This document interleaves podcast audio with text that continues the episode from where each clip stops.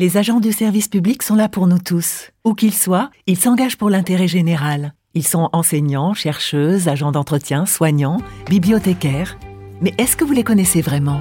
Le podcast Parole publique, avec MGEN, première mutuelle des agents du service public, met en lumière leur engagement quotidien et vous fait entendre leur voix. Et aujourd'hui, on écoute Catherine. Euh, j'ai été longtemps éducatrice spécialisée, puis ensuite responsable de formation dans le domaine de, l'autisme. Et malgré ma retraite, ben, je continue d'accompagner des personnes avec autisme dans différents lieux culturels parisiens, en particulier avec le musée du Louvre. Euh, je fais partie des personnes relais au Louvre. Alors une personne relais, c'est une personne qui est formée par le Louvre. On a des échanges euh, avec des conférenciers du Louvre et ça nous permet de faire visiter le musée du Louvre à des personnes euh, en décalage, pour ne pas dire handicapées, à des personnes en décalage et avoir le droit de parole comme les conférenciers euh, dans, le musée. Alors, la culture fait vraiment partie de mon quotidien depuis que j'existe. Hein. Une mère peintre, un mari musicien, je suis vraiment dedans depuis tout le temps. Et ça m'a toujours semblé une injustice plus plus que de dire, comme les personnes sont autistes, elles ne peuvent pas avoir accès à la culture. Or, on a des tas de textes qui demandent loisirs, sport, culture. Alors, loisirs et sport, généralement, ça fonctionne assez bien. Mais culture, c'est euh, un petit peu mieux maintenant. Mais il y a 25 ans, on me regardait avec des yeux complètement ébahis en disant, mais euh, culture avec des personnes autistes, ça sert à rien. Et donc j'ai continué tranquillement et je suis très contente de voir que maintenant ce mot culture, il est enfin pris en compte. Ce qui me motive, c'est vraiment d'abord cette richesse que j'ai appris grâce au contact des personnes autistes depuis maintenant au moins plus de 30 ans. Euh, c'est un réel échange, une réelle richesse, et c'est pas des mots en l'air, c'est vraiment quelque chose, un partage que, que les personnes qui ne, qui ne connaissent pas ce handicap ne peuvent pas avoir. et accompagner des personnes euh, en situation de handicap ou de décalage, euh, sans même parler d'autisme, ça demande un travail de préparation énorme. Parce que mes fiches, je les prépare avant la visite, on fait la visite, chacun m'envoie un compte rendu, je leur envoie un compte rendu global pour que la visite ait du sens, il faut la, il faut la préparer, mais c'est tellement enrichissant que ça vaut le coup. Je veux dire, on n'a rien sans rien.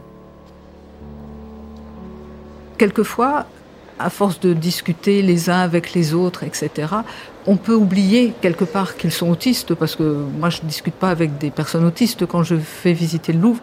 Je visite le Louvre avec des personnes avec qui j'ai envie de visiter le Louvre, point. Et je me rappelle d'une anecdote, parce qu'on dit que la, personne autiste comprend souvent le littéral. Il y avait une, ancienne collègue qui m'accompagnait, et il y avait un jeune homme qui était très attiré par la librairie. Du Louvre. Et il faisait trois pas en avant, il s'arrêtait, il nous regardait, il osait plus avancer, il refaisait trois pas. Et ma collègue lui dit, ça t'intéresse, va jeter un œil. Et j'ai vu ce garçon s'arrêter net, parce que va jeter un œil, d'un point de vue littéral, c'est affreux.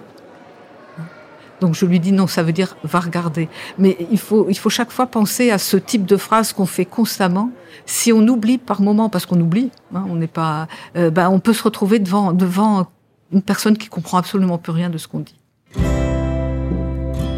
Ce qui est bien, c'est qu'effectivement, quand on est en retraite, on a du temps. On n'a plus le travail, on n'a plus les enfants à gérer, on n'a plus les transports, etc. Donc je m'organise vraiment comme j'en ai envie, donc, donc ça c'est bien. Ce qui est le plus difficile, c'est quelquefois la réticence, parce que j'ai encore de temps en temps des réflexions. Bah, pourquoi tu fais ça? Ça sert à quoi? Ça, ça, il y a des choses plus utiles à, leur apprendre dans la vie, etc., etc.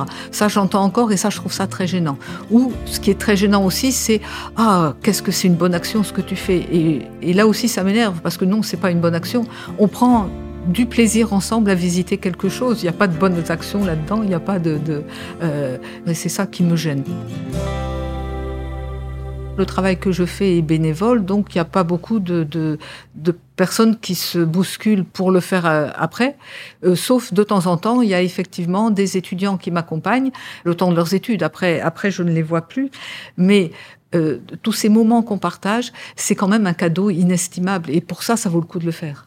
Si je devais parler à un jeune aujourd'hui, d'abord, je lui demanderais de déconstruire tous ces préjugés qu'il peut avoir sur l'être humain, quel qu'il soit et de savoir, mais c'est tout un travail, et puis c'est aussi l'expérience qui fait que, euh, de reconstruction, de reconstruction de soi-même, hein, face à la personne qu'on a en face de, soi, pour vraiment être tous les deux à la même hauteur pour regarder la même chose.